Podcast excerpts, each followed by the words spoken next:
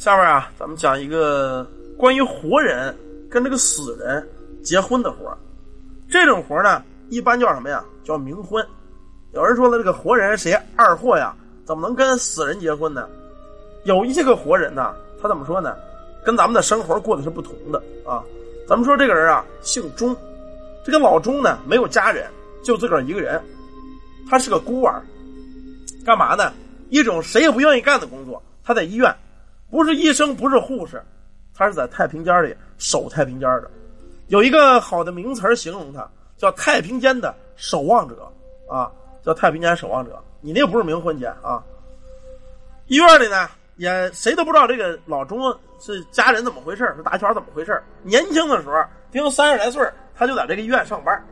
你想干这个工作的啊，又穷又怂又没货，没有房没有车，一月工资两三千块钱你说哪个女的愿意跟他吧？也没人说打听过，说他父母是谁呀？说说朋友在在哪住？没人打听这个，因为这个工作呀，没人愿意理他，一天跟死人打交道，是不是啊？天天这个那个手一天猫这个死这个死那个的，所以说跟他握手都是一件很困难的事他呢，为这份工作倒也尽心尽力，因为他这种身份呢，没有工作也就流浪街头了，就要了饭了，很尽职尽责。他的工作就是什么呀？管理尸体，把这个尸体啊管理的是井井有条，每日跟死人作伴。他这个人呢，性格孤僻，由于是孤儿啊，很少与人交流。他呢也不觉得害怕。他曾经认为啊，这个世界上活着的人比死人更可怕。活着的人会想尽办法来折磨你啊，算计你啊，但是死人不会。死去的人会非常的听话，他会安静的听你诉说呀，不会插嘴呀。不会惹你生气呀，也不会跟你闹分手啊，也不小气啊。只要你高兴了，你爱怎么说怎么说，他不翻脸。他说过，死人呐是最有教养的啊。这个活人你急了弄两句，他骂你；死人从来不骂人，他那都是废话。那死人嘛也不会骂人。他呢喜欢这个感觉，一直以来啊，没有人愿意跟他做朋友，没有一个可以说知心话的人，也没有人跟他真正的真心聊天。他心里的情感呢是无处发泄的，往往这种人不是变成疯子，就是变成抑郁症患者。他经常一个人对着空气在这说话，如果被人发现了，估计都觉得他有问题，或者被不干净的东西上身了。他最后在这家医院啊一直工作，他感觉自己找到了人生最大的乐趣，跟这些尸体说话，有一个独立的房房间，他就在这住，也没有什么特殊的开销，够吃饭就行。不用跟别人沟通，来了尸体往里一推，给他洗剥干净啊，放进冷库，他就这么简单。工作很认真，只要接到通知说那个上病房去啊，把这一具具尸体运到太平间。有时候运来这个尸体啊，血肉模糊，全身上下都是血，连自个儿亲属都害怕。他呢就不怕，把这尸体弄水给冲干净了啊，有的是完整的，当然有出车祸的不完整啊，还给他稍微的拼一拼。有男有女，有老有少，有孩子。人呢，生不带来，死不带去。临死前，老钟所做的这个事儿，还确实挺有功德，让他们干干净净的去那边。啊，有时候这个老钟会觉得呀，这些尸体也分漂亮跟难看一说。他觉得自个儿啊，像是一个品评家，品评一些尸体到底是难看还是漂亮，是优雅还是不优雅。可是就在老老钟啊。工作了大概有十来年的时候，这一天来了一具尸体，这具尸体让老钟心动了。二十几岁的一个小姑娘，花样般的年纪啊，太可惜。老钟看这个尸体啊，叹了口气：“哎呀，你说这女孩子活着的时候，在人群当中也算是上了漂亮一个。看着这女孩子很憔悴，可能是生前呢生了疾病去世的。把这个女孩子衣服脱掉，弄了一盆干净的水。”拿着这个抹布，慢慢的给这个女孩子擦拭身体。要是以前呢，他对待这个尸体没有这个感觉，可是给这个女孩子擦拭身体的时候，老钟发现他的思想头脑里起了一丝变化，包括他的身体也起了一丝奇怪的反应。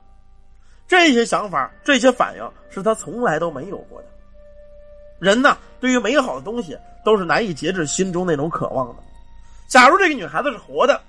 老朱怎么追这个女孩也绝对不会跟他，更不会脱干净衣服，乖乖的躺在这儿，让老钟去随便的摸，随便的擦，啊，所以说呢，这种机会只有死人才会给他。他心里压抑不住那种激动，他很喜欢这个女孩子，想让这个女孩子呀做他的女朋友。这女孩作为尸体，一个死去的人是不会拒绝的，不会开口说话的。老钟就说了：“你做我女朋友吧，你如果答应呢，那个你就告诉我一声；你不答应呢，你就别言语啊。不是你不答应你就告诉我，答应你就别言语。他这不都废话吗？这女的死了，他肯定不言语。要言语，你早吓跑了啊。”就这么着，这个女孩的死尸啊，没有言语。老钟高兴了，你默认了。好，从今天开始，你就是女朋友，我就是你爷们儿。就这么着，老周每天呢，到了晚上都会把这具尸体给弄出来，然后呢，这个跟他说话。这个女孩子不像咱们现实中的女孩挑三拣四啊，啊，不像他们现在要这个要那个呀，也不会反驳自己，觉得自个儿挣钱少，觉得自个儿岁数大，什么都不会。他觉得自个儿太幸福了。这具尸体呢，过了几天也没人来认领啊。看样子这个女孩啊，跟老钟一样，没有什么亲人啊。他决定每天照顾这个女孩子，每天到了傍晚，把这女尸给拿出来清理干净，呃，每天擦洗的干干净净。他也觉得自个儿非常变态，喜欢上一个女尸，可是那种情感是无法控制的，喜欢这个女孩子，哪怕她已经死了。又过了一天晚上啊。大概是在第七天的时候啊，这个老钟在给他擦拭身体的时候，就跟他说：“说这个姑娘啊，咱们认识很久了，你看我问了你七天，你也没有拒绝我，今天呢，你就嫁给我行吗？”这个女尸是一动没动，虽然停尸房啊冷气十足，但女孩子还是慢慢看着有些腐败了。老钟非常的伤心，他知道这女孩子尸体早晚有一天会离开他，他决定尽早的跟这个女孩子。成为尸体，这七天是他们的恋爱期，七天的这个晚上就是他们的洞房花烛夜。为了让这个女孩子不再腐败，他打算今天晚上啊，跟她圆房之后，就把这个女孩的尸体给她放进冷柜，放进那个大抽屉。于是擦洗完干净之后，这老钟跟这个女尸就睡到了一块。当然呢。所谓的洞房花烛夜不用解释，咱们大伙也知道是干什么啊。虽然是尸体，但是这个架不住他听话呀啊，架不住他听话呀。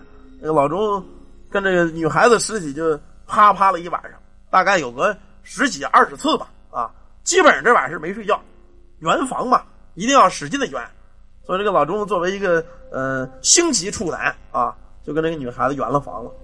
可是这老钟没有发现。就在他跟那个女孩子圆房的这天晚上，在那女尸的眼里滴滴答答落出了几滴眼泪。